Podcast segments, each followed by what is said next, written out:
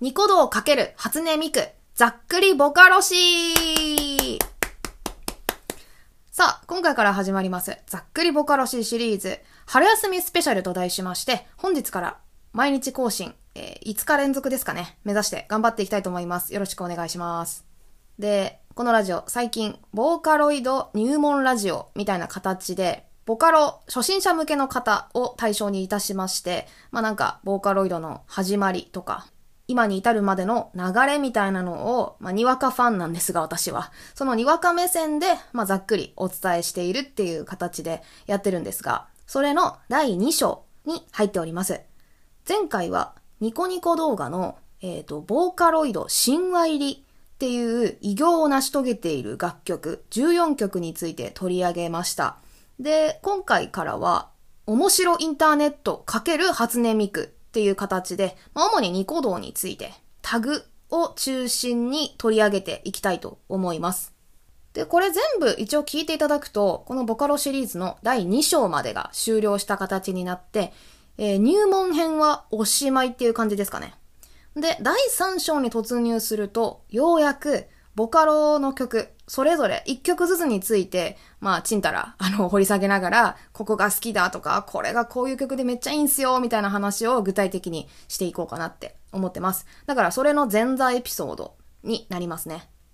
ぜひ、ボカロにあんまり詳しくないんだけど、まあ、なんかちょっと気になっていて、そして、ボカロのなんかバックグラウンドみたいなのもちょっと知れたら面白いかなっていう方、とか、インターネットのあの文脈、ちょっとアングラな感じとか好きだよっていう方は、これ単体で聞いていただいても、だいぶ楽しいエピソードになると思いますので、ぜひ最後までお付き合いください。はい。というわけで、早速本編入っていきたいんですが、一応前回のおさらいさらっとしておきますと、えー、前回はね、ボーカロイド神話入りっていうニコニコ動画の名誉あるかなりレア、超激レアタグについてご紹介しまして、まあ、ボーカロイドの曲って、オリジナル曲って大体4、5万曲あるんだけど、その中でも総再生回数が、えでかい順にね、ランキング形式で、え14曲紹介してまいりました。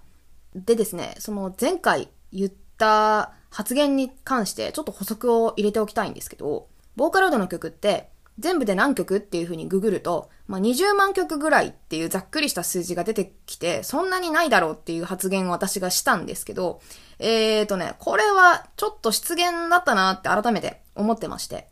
何かっていうとね、えーと、確かに、ボーカロイドオリジナル曲っていう風に、ニコニコ動画でタグ検索すると、2023年3月現在は約5万3000曲ヒットするんですね。ただ、もう一個別のタグで、えー、ミクオリジナル曲っていうタグがあるんですよ。これを検索しますと、なんと、えー、13万1922曲、今日時点でヒットしました。つまり、ボーカロイドオリジナル曲よりも、えー、3、2倍か、2倍超えの、えー、数がヒットするんですね。だから、まあ、前回もミクは、初音ミクはもう、ボーカロイドっていう上位概念を超えた死ねくどきになっている、それぐらいでかい概念ですよってお話しした通り、ミクオリジナル曲っていうタグの方が、ボカロ、ボーカロイドオリジナル曲っていうタグよりも圧倒的に多いんですけど、えー、これはどういうことかっていうと、つまり、えっ、ー、と、ちょっと言い方センシティブかもしれないんですが、あの、ミクオリジナル曲っていう曲の中で、ボーカロイドオリジナル曲っていうタグがついてない作品、人目に触れてないだけの作品っていうのが、えー、めちゃくちゃあるよっていう意味だと思うんですね。めっちゃ極端なこと言うと、うんと、本当に無名の方で、えー、ボーカロイドの曲、オリジナル曲で作ったっていう方で、えー、もう再生数が2桁いってないとか、そういう感じで埋もれていく、あの、なかなか日の目に当たらない曲っていうのがもう5万とあるわけですよ。そういうのも全部カウントしだすと、ミクオリジナル曲っていうタグ、それが結構含んでるんじゃないかなっていうふうにそれが13万っていう数だと思うんですね。で、その中である程度、なんか、えー、数百再生、数千回生とか何万回再生されて、えー、このタグをつけようっていう人が初めてつけた時に、このボーカロイドオリジナル曲っていう方のタグがカウントされたり、あるいは初音ミクウィキの方で、その曲単体のページが有志の方によって作成されたりして、一つ曲がカウントされたりするわけですよ。だからそうじゃない曲も含むと、えー、ググった通り20万曲以上あるのかもしれないなっていうのが私の今の、えー、感想でございますので、ちょっと前回のラジオでね、20万曲もないよって言ったのは、その、まさに今活動を始めたばかりのクリエイターの方への出現だったなっていうふうにあの感じましたので、ここで改めて訂正させていただきたいと思います。別になんかその知名度の有無、人気の有無とかで、それをボカロ曲としてカウントするかしないかっていう線引きを私はしたいわけでは全くないので、そういう対はありませんよっていうことで改めて、えー、ここでアナウンスさせていただきたいと思います。大変失礼いたしました。はい。では、改めまして、今日の本題に入っていきたいと思います。で、この面白いインターネットと初音ミクシリーズはね、全4回にまたがってやりたいと思ってまして、最初何がいいかなって思った時、やっぱりこのボカロそのものについて、まあ、もっと言うとね、ボーカロイドのキャラクター、これはボーカロイドっていうソフトウェアがこうヒットする上で重要だったという話はね、あの以前もしたと思うので、そのキャラについてフィーチャリングして今日喋っていきたいなと思います。具体的に何かって言いますと、えっ、ー、とね、持ち物戦争っていう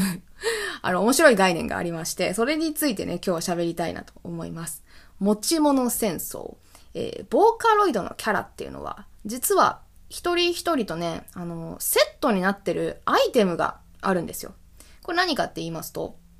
えっ、ー、と、まあ、最近発売されたソフトとかはちょっとわかりませんが、多分あるんでしょうけどね。えっ、ー、と、この持ち物戦争って言われるぐらい、めちゃくちゃでかい、えっ、と、言い争いになってた、えまあ、ネタみたいな戦争として、初音ミクを開発したクリプトンフューチャーメディアという会社があるんですが、まあ、クリプトンってここからは言いますけど、そのクリプトンが出しているソフトウェアのキャラクターについて、えー、まあ、だから今から本当20年弱ぐらい前の話になるんですが、その売り出した頃に、そのキャラそれぞれの持ち物は何がいいんだっていうので結構揉めた時期があったんですね。で、それがね、結構面白いんで、ちょっと紹介していきたいなって思うんですけど、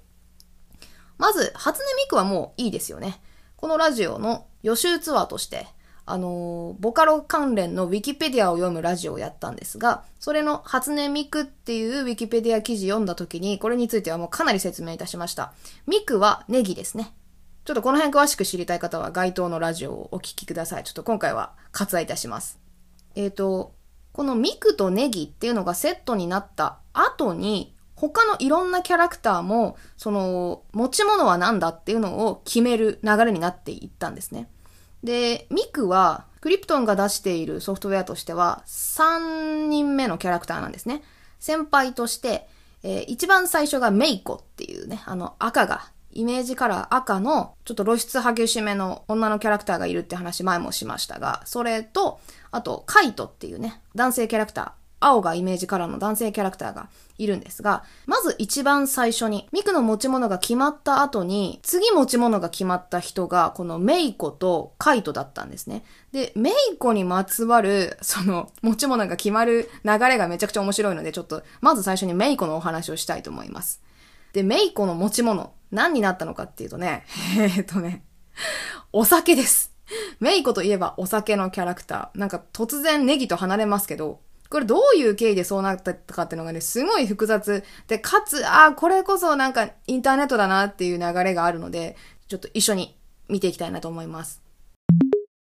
で、まず、メイコっていうのはもうミクに比べて、えー、すごく影が薄いというか、要はミクが大ヒットしてしまった。その前に発売されたソフトなんだけど、あんまりミクよりは売れてなかったんですね。で、ミクが発売されたのが2007年8月31日。この日が誕生日とか言われたりしますが、で、当時ね、その、予約をいっぱいみんなしてたんですよ、ネット上で。8月31日に向けて、えー、ミクをネット上で予約して、早く家に届かないかなっていう風に、初音ミクのソフトが欲しい人はやってたんですね。ところがですよ、えー、アマゾンで えー、ミクを予約していた方がですね、8月31日、その発売日になっても届かないと。家にミクが届かないっていう事態になりまして、えー、こういうアマゾンで予約しとけば OK だろうって思っていたのに、当日になっても届かない、あの、遅延したりする現象っていうか、そういう人たちのことを、このざま組って言ったりするんですね。このざまっていうのは、えー、多くはね、ローマ字で書かれて、K-O-N-O ZAMA って書くんですが、これね、ひっくり返すと、要は反対から読むと、Amazon OK っていう風になるんですね。Amazon で注文しとけば OK だと思ってたのに届かなかった。このざまですよっていうことを皮肉って、このざまっていう風な、えー、逆読みをするネットスラングがあるんですね。で、そのこのざま組と予定通り初音ミクが届いた、えー、人たちっていうので、結構なんか やり合いが起こったんですね。で、それを機にメイコがお酒っていうイメージが後についていくんですが、ちょっとまだイメージつかないと思うんですけども。で、何が起きたかっていうと、この、このざま組の心境を歌った、すでにメイコを、メイコのボーカロイドを持っている方がですね、メイコを使ってある曲を投稿しました。その曲の名前がですね、初音ミクが来ないので拗ねていますっていうタイトルの、えー、曲です。これを9月3日に投稿しています。えー、ミク発売してから4日後に投稿しています。4日だっても届かないと。まさにこのざまだっていう風なんですが。で、この、初音ミクが来ないので拗ねていますという曲の中に、ワンカップを一気飲みっていう歌詞がありまして、初音ミクのソフトがいつまでも来ないことを嘆いている歌詞として、そのお酒のね、ワンカップ、そのワードが入ったことによって、まあそれ歌わせているのはメイコなので、メイコが、えー、お酒を飲んで、あミク来ねえよってぐだぐだ言っているような印象がついちゃったっていうのが、えー、まず一つあります。で、このせいでですね、この一番最初に初音ミクが来ないので拗ねていますっていう投稿をしたウプ主の名前がワンカップ P と言われるようになりました。えっと、次回、この次の回で、えー、P 名由来シリーズ、ボカロ P 名、プロデューサー名ね、由来シリーズっていうのをやりたいと思うんですが、このワンカップ P こそが初めてボカロを作る人にそのプロデューサー名がついたっていう事例になった方なんですね。まあ、ここからはじゃあワンカップ P って呼ばせていただきますが、で、あ、ちょっと時系列、微妙に異なってるか。えっ、ー、とね、このワンカップ P が一番最初にミクが来ないよって拗ねてる曲を出したのが9月3日なんですが、えっ、ー、と、ミクが、ミクの持ち物がネギだと決まった曲、あの、初音ミクにイエバンポルカ歌わせてみたが投稿されたのは、その1日後の9月4日ですね。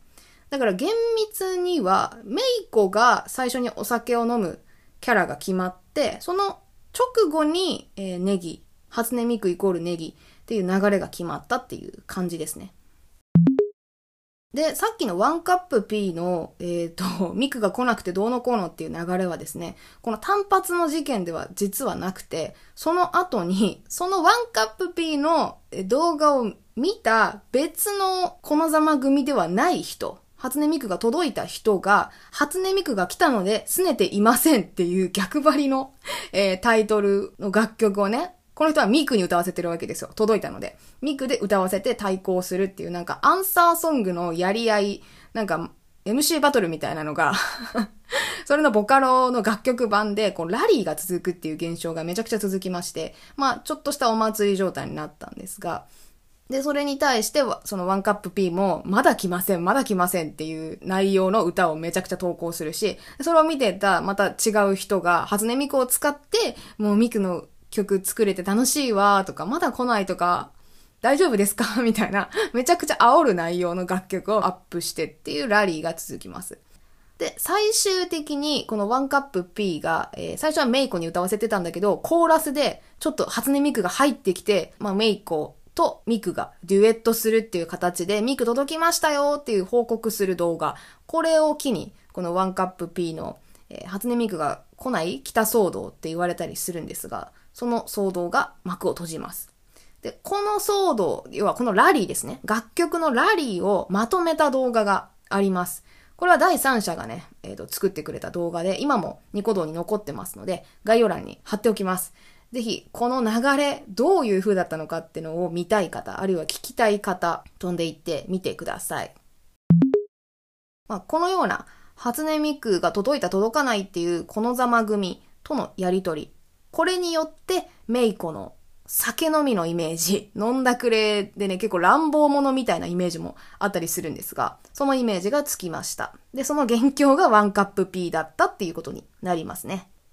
で、この時期はね、もうミクが発売された直後で、その新曲ラッシュがものすごくて、多分ニコ動のランキングも当時はもう初音ミクの楽曲でかなり埋まってたんじゃないかなって思われます。まあお祭り騒ぎだったわけなんですが、突如ですね、9月16日、この日に、えー、めちゃくちゃ短い、何秒ぐらいだったかな ?30 秒ぐらいのネタソングが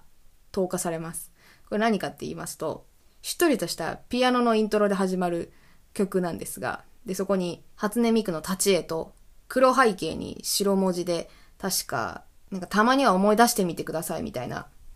そのタイトルがですね、初音ミクからのお願いっていうタイトルで、えー、あ、19秒の曲ですね。曲っていうか、あの、イントロでブチって切ると終わるんですけど、その曲のね、え、イントロ明けの一番最初の歌詞が、あなたは今どこで何をしていますかっていう、え、有名な You という YOU でね、You、あなたっていうタイトルの曲で、これニコ動でめっちゃ有名なんですが、その You が流れた瞬間にですね、えー、その動画の背景にカイトのパッケージが、ボーカロイドソフト、カイトのパッケージがぬーっと表示されて爆笑する流れでその動画終わるんですけど、っていうまあ、要は、ミクとかメイコでめっちゃ盛り上がってるけど、同じくボーカロイドのカイトっていうね、存在、めちゃくちゃ影が当時薄かったんですが、カイトのことみんな覚えてますか？っていう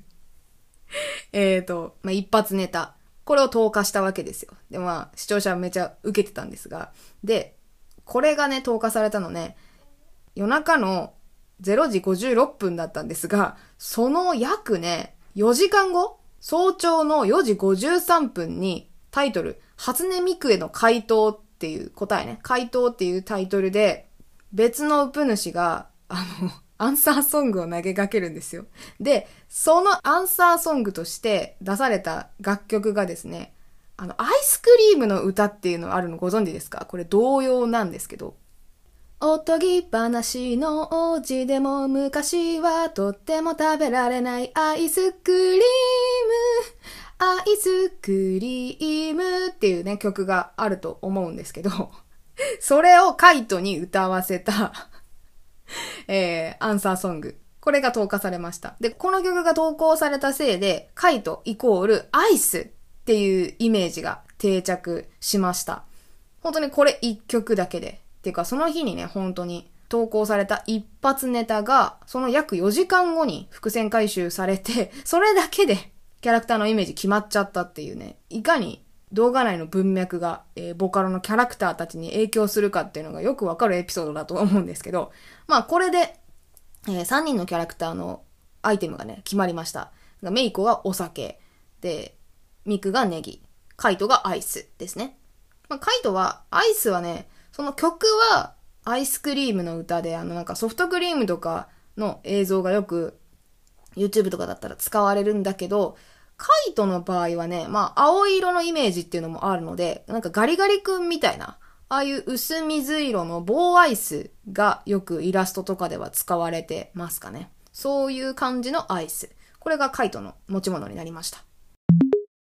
これが今2007年の、まあ、8月とか9月の出来事なんですが、これは実はね、まだ持ち物戦争ではないです。これは今戦前のお話をしました。全部戦いが起こる前の話です。では、気になるその戦争のお話をしたいと思うんですが、えー、大きく分けて、まあ、二大戦争、二つの戦争があったと言っていいんじゃないかなと思います。まあ、厳密にはね、もっともっと細かいキャラクターの なんか持ち物が決まるあれがあったらしいんですけど、私が今回取り上げたいのは、このクリプトンから出ているキャラクターに絞ってお話ししたいんですね。次に売り出されたキャラクターは、2007年12月、えっ、ー、と、何日だっけ ?20 何日かに、鏡根凛と蓮っていう双子の黄色がイメージカラーの双子っぽいか、双子っぽいキャラクターのボーカロイドが発売されました。で、その発売する前にもう予約が始まっているわけなので、そのキャラクターのなんかデザインみたいなものはもうみんな知ってるので このキャラクターたちの次の持ち物は何だっていうので、えっ、ー、と、どういう流れにしようかっていうのがもう発売前からめちゃくちゃ盛り上がってたわけなんですよ。で、まあ、基本的に初音ミクは、こう、髪の毛の色がね、青緑色で、ちょうどネギと一致していますし、で、まあ、メイクはちょっと違いますけど、カイトも自分の青いイメージカラーと同じような薄水色のアイスがモチーフになってるので、自然とリンとレンもイメージカラーから持ち物を連想しようっていう流れになるんですね。で、やっぱ食べ物が基本的にいいかなってことで、まあ、色的に近いみかんとか玉ねぎ。玉ねぎはねちょっとあんまりなんか黄色って感じしませんが、あとバナナが結構有力でしたかね。あの、レンの前髪なんかが特に結構突き突き出してる あのえっと、すごいデフォルメされてる前髪なので、そこがバナナに見えるみたいな感じなこともあったりして、まあ、この辺が有力だったんですけど、特に決定打がなくて、何がいいんだっていう風になってたんですけど、そんな時にですね、ある一つの釣り動画が投稿されます。その動画のタイトルがですね、初音ミク、鍵括弧、すいません、鏡根凛を予約したいのですが、点点点っていう鍵括弧当時。つまりミクが喋ってるようなタイトルの動画、これが投稿されたんですね。で、これが全ての始まりというか、全ての元凶という風になったと言われています。で、この動画ね、ミクを使ってはいるんですが、まあ、歌ってはないんですね。これ何かっていうと、ミクに喋らせている。当時は、まだ、えっ、ー、と、前回も言いましたけど、チェビオみたいな、その喋るのに特化したソフトってなかったんですけど、初音ミクを使って無理やり喋らせるような、人間が喋っているような感じで、えー、調教するウプ主って結構いらっしゃって、まあその中の一人なんですが、ミクにひたすら喋らせる動画があって、ミクは何を喋っているかっていうとね、今度、えー、リンっていうのが発売されるよね。私の持ち物はネギ。つまり野菜だよね。じゃあ、リンとかレンの持ち物は何がいいかなそうだロードローラーだって言ったんですよ ロードローラー、突然ね、野菜でも何でもないロードローラーっていうあの重機ですよ。ロードローラ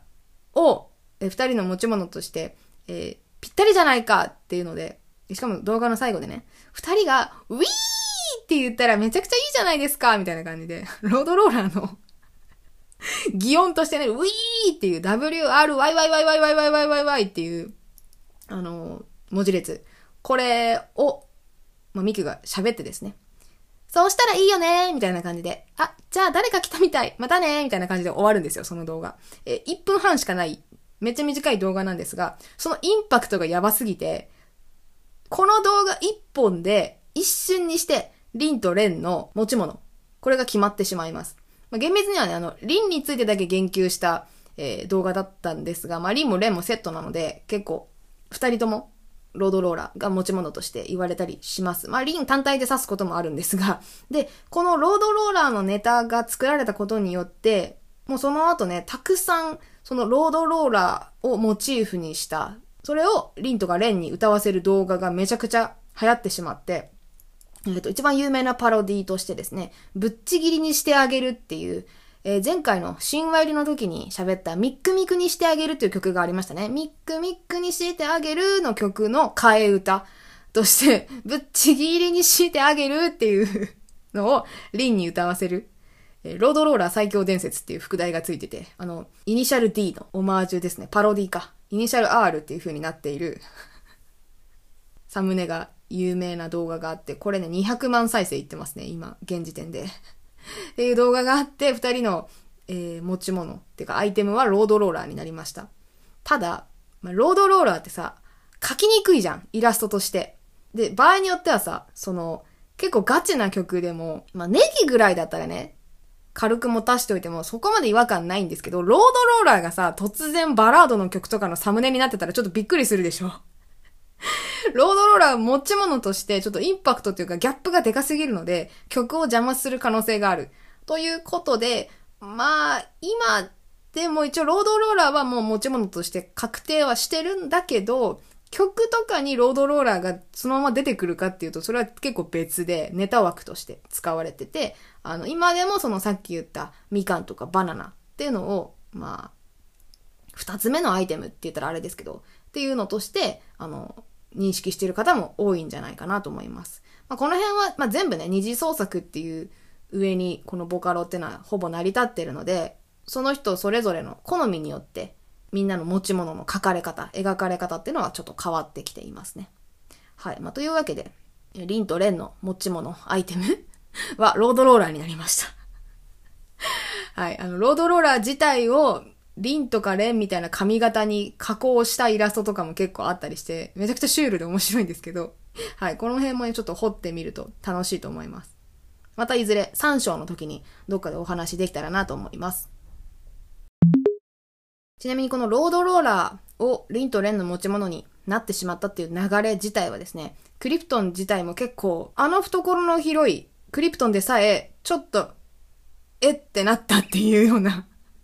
感じはあって、まあ、完全否定はしてないっぽいですけど、まあ、こういうのをね、クリプトンの大誤算っていう風に、大誤算ね、大きい誤算としてタグが残ってたりするんですけど、もう一つ、えー、大戦争がありまして、要は、もう一人だけね、クリプトンから出ている、えー、ボーカルソフトあるんですが、一番最後に出たソフトですね。これは何かと言いますと、めぐりねルカです。前回神話入りの時に、初音ミクとめぐりねルカがね、デュエットしている歌取り上げましたが、そのルカちゃん。えー、このルカの容姿はおさらいしておきますと、あのミクたちよりもすごく年上で、ロングヘア、ピンクが、ピンク色の髪がトレードマークというか、そういうキャラクターでして、まあお姉さんっぽいわけですよ。なのでそのめぐりねルカのイラストが発表された直後から発売に至るまで、そのネット上ではめちゃくちゃルカの持ち物をどうするかっていうのが、そのネット上でいっぱい戦争みたいに なったわけですよ。そういう論争が本格的に始まりました。えー、っと、具体的にどんなのがあったかっていうと、まあ、まずは無知。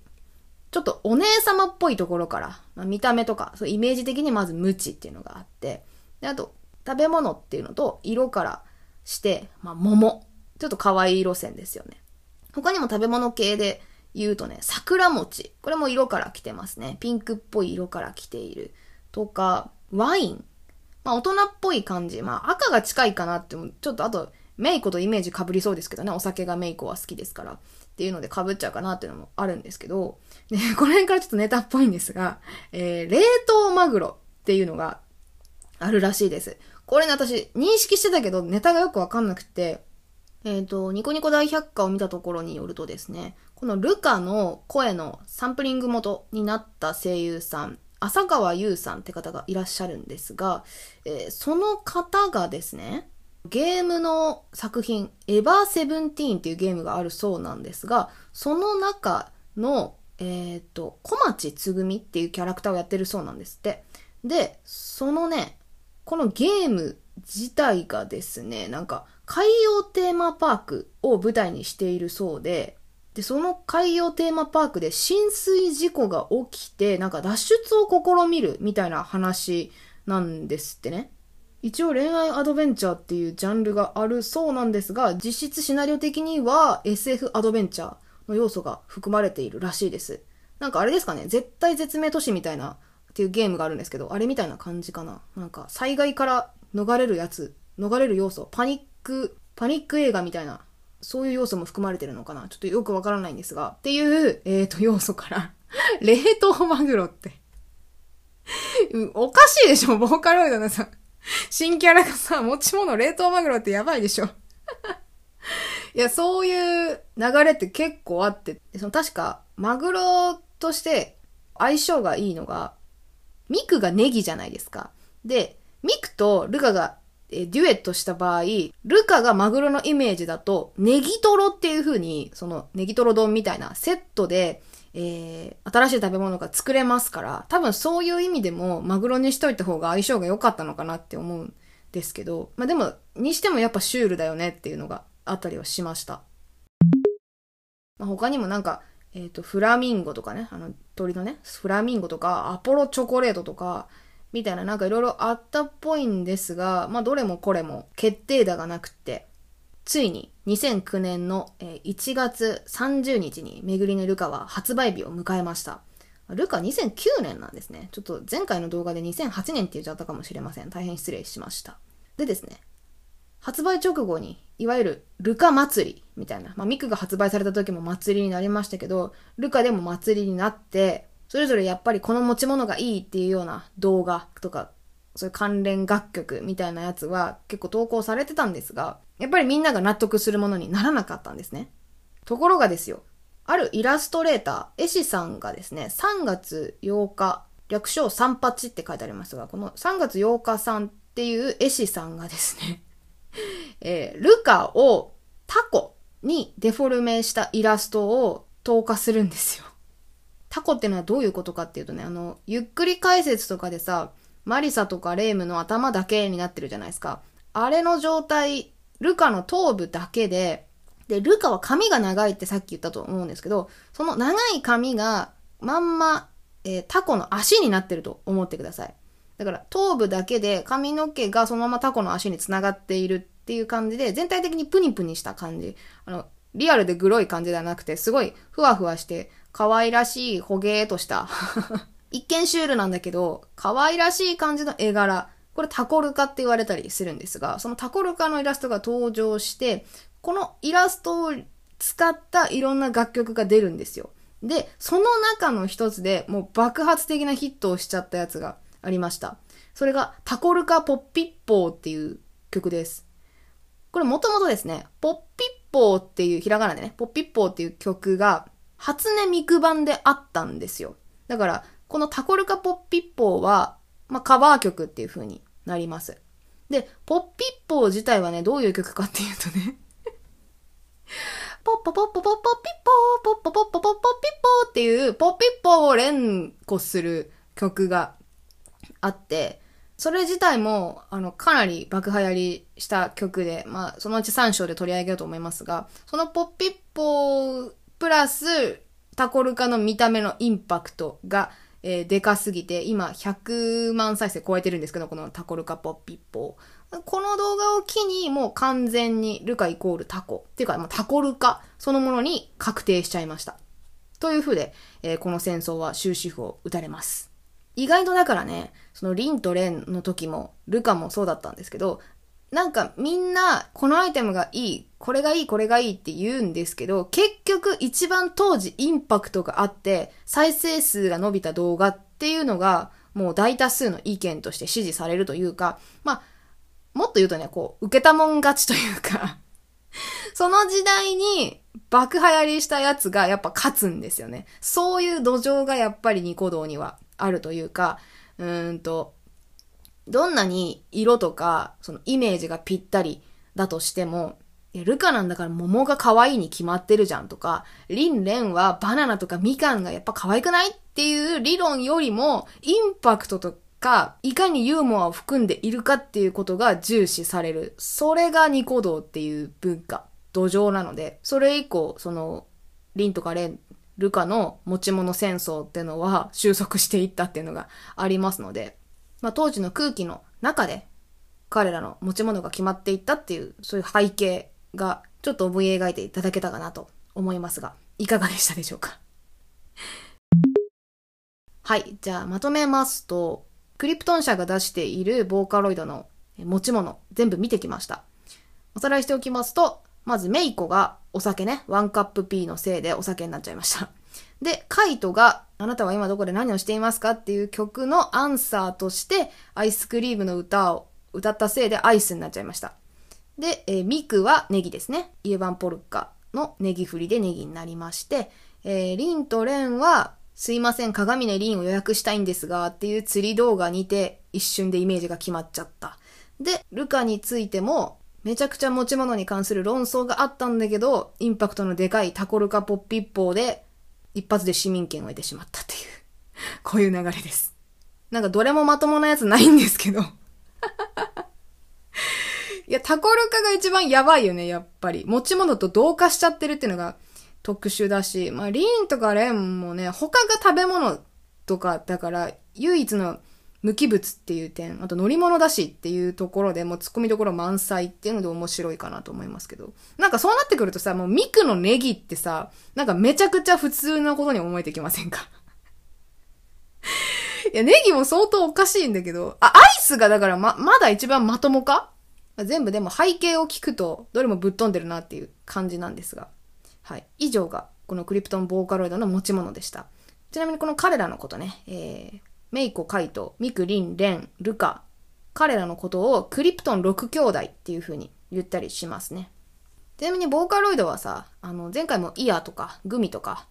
出しましたけど、いろんな会社がそれぞれでこのボーカロイドエンジンを使ったオリジナルのソフト、これを出しています。他にも、あの、後々出てきますが、あの、ガクっぽいドとかね、あの、ガクトさんの声をサンプリングしたガクっぽいド、ガクポとか言われたりしますが、っていうのが、えっ、ー、と、出たりね。そちらは、インターネット社っていう会社が作っている、出している、えー、ところになったり、えっ、ー、と、あとね、AHS っていうところが出しているソフトとかもいっぱいありますね。あの、最近だったら東北ずんことかね、キリタンとか聞いたことある方いるんじゃないでしょうか。あと、あかりちゃんとかね。ちょっと、この辺はダメだな。あごめんなさい。踏み込みすぎた。後々お話ししたいと思います。で、このクリプトン6兄弟について、ちょっと余談みたいな脱線というかね えっと、愛すべきキャラクターとしてね、ご紹介したいネタがありまして、あの、この彼らは、まあ、いわば古参なわけですよ。ボーカロイド界ではめちゃくちゃ古い昔からいるキャラクターたちなので、もういろいろ擦り倒されてきてるわけ。ネタにされまくってきてるわけなんですけど、その、どんなネタとして使われてきたかっていうのが、タグを見るとよくわかるんですね。で、まあ、ミクはさ、もう本当に、冒頭でも言いましたが、その十何万曲、オリジナル曲が出されてるわけなので、本当にいろんなジャンルがあるんですよ。えっ、ー、と、まずその楽曲のジャンルとしてもいっぱいあります。普通になんだろう、J-POP みたいな、まあ、ミクポップとかね、えっ、ー、と、ロックっぽいやつ、ミクロックとか言ったりしますが、このミクなんとかってつけて、えー、現在の音楽ジャンルに当てはめているタグもいっぱいあるんですね。なんでしょう、そういうメジャーなやつだけじゃなくて、えっ、ー、と、ボカロ演歌とか、ボカロ童謡とかね、ボカロクラシカ、ミククラシック、ミクラシックって言ったりしますが、そのクラシック系の曲とか、あと何でしょう、レゲエとかね、パンク、メタル、トランスとかさ、なんかいっぱいあるんですよ。民族音楽とかハウスとかね、まあいろいろあります。それ、ジャンルだけの縛りを超えて、まあミクに関しては、何でしょうね。まあいろんなボカロ P がミクをいじくり回すおかげで、ついてるタグとしてはね、えー、電子の歌姫。これはミクの元々のキャッチフレーズですが、アホの子電子アイドルとかね。えー、アホの子って単体もついたりしますし、あとなんだ。仕事を選ばないミクってやつはね、結構ありますね。仕事を選ばないシリーズはね、どのキャラクターにもあるんですよ。仕事を選べないミクってのもありますし、要は、明らかにネタ曲なんですけど、まあ、ミクをね、キャラクターとして見たときに、そのボカロ P が、作曲者がそういう曲を作ってきたら歌わざるを得ないわけですから。仕事を選べないミクっていうタグがついたりして、そういう楽曲はね、総じてシュールだったり、もうぶっ飛んでたりして、めちゃくちゃ面白いですね。で、そういうそのキャラクター固有のタグとして面白いのが、特に面白いのが二人いて、えー、まずはね、レンですね。レン君、あの、鏡ねレン。このクリプトン6兄弟の中では唯一のショタなんですね。少年なんですが、そのせいでさ、まずショタロイドとか言われたりしますよね。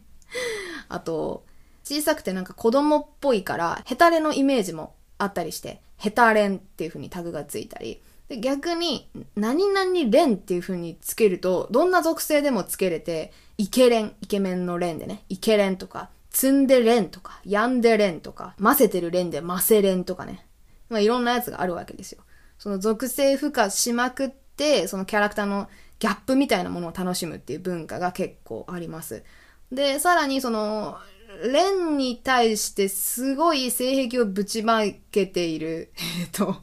曲とかがあるわけ。要は、ボカロ P がそのレン君大好きで、あの、リンバージョンもあるんですけど、リンちゃんナウっていう曲がまずあって、多分レン君ナウもあったはず。レン君ナウ、レン君ナウ、レン君、レン君、レン君ナウっていう曲とかがあって、で、レン君の持ち物をひたすらハスハスする動画っていうか、そういう歌詞、その曲があったりして。で、レン大丈夫かみたいなタグとしてね、レンの将来が不安になる動画とか、あの、それこそね、仕事が選べないレンとか、いう風についたりもしますね。で、さらに、えっ、ー、と、面白タグがつくキャラクターとしては、カイトですね。カイトはね、あの、まあ、さっきアイスクリームの歌っていう風で歌われた曲があるよって言ったんですが、声質自体はすごい優しいお兄さんっていう感じで、この6兄弟の中では、その年長組、年齢が上の中では唯一の男性っていう風なんですけど、結構変態キャラを任されることが多くって っていうのもですね、あの、カイトはね、マフラーをつけてるキャラクターなんですよ。青いマフラーをつけてるキャラクターで、ロングコートを着てるんですけど、白いロングコート。で、あのね、ある曲があってね、秘境戦隊ウロタンダー。ウロタンダーはひらがなです。秘境はね、あの、ずるいの方で秘境ですよ。秘境戦隊ウロタンダーっていう、まあ、戦隊ものっぽい楽曲があって、カイトだけじゃなくていろんなキャラクターみんなで歌ってるんですけど、その、えーとね、このウロタンダーの、なんか、本家じゃなくて、派生版の動画で、オリジナルでセリフがついてる曲があってですね、その中に、そのカイトが必殺技として、必殺裸マフラーみたいな、そういう歌詞が出てくるところがあって、要は、えっと、そのロングコート脱いで、すっぱだかにマフラーっていう状態の、確かイラストも一瞬出てたんじゃないかな。ちょっとなんか、局部はマフラーで隠れてるみたいなイラストだったと思うんですけど。それなんかね、裸マフラーっていう概念が楽曲から登場したりしたせいで、やや露出狂みたいなイメージもついてしまったり、そうなんか変態枠担当みたいなところもあって。そういうのに使われてしまうせいでですね、タグとしては、芸の幅が広いカイトとか、仕事を選べないカイト。えー、とかですね。担当直入にバカイト。バカのカイトでバカイトっていう風に出たり、えー、さらにアイスっていうアイテムと掛け合わせた、いいタグでね、愛すべきバカイトっていう、愛すべきバカっていうまずタグがあるんですよ、ニコ動には。それをもじって、愛すべき、アイスがね、アイスクリームのカタカナでアイスになってて、愛すべきバカイトっていう風な、こう、ちょっと文字遊びがタグでも行われていたりします。こういうね、ちょっと、到底初見のね、ボーカロイドのパッケージだけ見ただけでは、そんなキャラクター像想像もできない、みたいな二次創作、てかまあ三次創作、四次創作っていう、そのボカロは N 次創作を推奨しているコンテンツですので、こんなに幅広い、えー、キャラクターの設定っていうのがね、ユーザーがいるだけ広がっていくっていう面白さ、奥深さ、まあ、沼の深さみたいなところがあります。私も全然追い切れているわけじゃないんですけど、あの、こういうのをね、たまに見るのが私は楽しいんだよね。こうなんか私今、えっ、ー、とね、初音ミクウィキのタグとか、あと、ニコニコ大百科の、えー、ウィキのタグまとめページを一覧で見てるんですけど、こういうのをまとめてみる面白さが個人的にはありますね。だから気になる変な、ちょっと頭おかしいなみたいなタグを見て、そこから新しい曲を知るっていうルートも多分あると思いますので、ぜひなんか、これニコ動ならではだなみたいなタグから知らない曲とかに当たってみるのも面白いかもしれません。ちなみにですね、今散々、あのー、このクリプトン6兄弟の 恥さらしじゃないですけど、当初の持ち物が決まる歴史についてちょっと喋ってみたんですが、彼らの名誉を、まあ、挽回するじゃないですけど、そのために一個おすすめのタグがありまして、あの、全キャラ共通なんですけど、〇〇の本気っていうタグがあります。これは別にニコ動に限った話じゃなくて、結構ネットスラングで言われるやつですね。誰々の本気っていう風で、こう、普段はおちゃらけてたり、普段は変態とか、普段はヘタレみたいな。普段はシュラン、酒飲みとか、みたいな無茶苦茶なキャラクターがついてるんですけど、あの、ガチ曲っていうのがやっぱりあって、そうなるとすごいなんか、あ裸マフラーとか言ってるけど、カイトの本気めっちゃかっこいいじゃんみたいな曲とかもあったりして、よりそのキャラクターへの愛着がね、湧くっていう場合ありますので、ぜひこの〇〇の本気シリーズがついた楽曲っていうのも、今後第3章でお話できたらいいかなと思っています。お楽しみに。はい。というわけで、今回はボカロの、えー、クリプトン6兄弟のね、持ち物戦争とかについて主に喋ってきました。まあ、ミクがネギ持ちってのはよく知ってらっしゃる方いらっしゃるかもしれませんが、なんでリンとレンってロードローラーと一緒に書かれることがあるんだろうっていう疑問だった方結構いたんじゃないかなって思うんですけど、そういうバックグラウンドがわかると、ボカロに対するなんかこう、免疫じゃないですけど、ああ、そういう意味だったんだってのが分かったら、分かるだけでめっちゃ楽しめる文化だと思いますんで、私もとっつきやすいところから、知ると実は面白いんだぜ、みたいなところから、少しずつ切り崩して、えー、ボカロについての面白いところ、お話できていけたらなと思います。はい。それでは次回予告ですが、次回は、あのー、P 名由来シリーズっていうのをやりたいと思います。今回、序盤でメイコの持ち物を決めるきっかけになったワンカップ P の話をしましたが、このワンカップ P、今回はその動画の中の歌詞ですね。歌詞にワンカップっていうのが出てきて、それがインパクトがあるから、そのまま P 名に残っちゃったっていう由来だったんですが、別に歌詞だけが由来じゃないっていうパターン。え、そんなのが原因で、原因って言ったらあれですけど、それが理由で、ボカロ P 名に繋がっちゃったりするのっていうのがあったりして、結構分類ができちゃって面白かったので、理由別、由来についての仲間分けしてみたので、それをもとに順番に面白そうなやつとか、へーってなるやつをお伝えしていけたらいいかなと思います。ボカロの魅力はね、初音ミクとか曲単体の面白さだけじゃなくて、こういうプロデューサー名からも語ることができるので、ぜひその辺のマニアックな面白さ、次回お伝えできたらなと思います。今回のラジオ面白かったよとか、次回楽しみだよっていう方は、ぜひ、えー、YouTube、Spotify の方でしたらコメント、Twitter でしたら、ハッシュタグチャコラジってつけてのツイート、またお便りフォームなどから、えー、随時お待ちしております。概要欄の方に詳細がありますので、そちらからお願いします。なんだろう、自分が知ってる他のなんか、新しいボーカロイドとか、あの、チェビオとか、あの辺のキャラクターの持ち物、こういう風で、こんな理由があるんですよっていうのがあったら、ぜひ教えていただきたいですね。私が知らないので あの、ぜひ皆さんの推しキャラのプロフィール、えー、お待ちしております。はい。では、今回は以上にしたいと思います。では、また次回のエピソードでお会いしましょう。ありがとうございました。バイバーイ。またねー最後までお聴きいただき、ありがとうございました。シャコラジでは、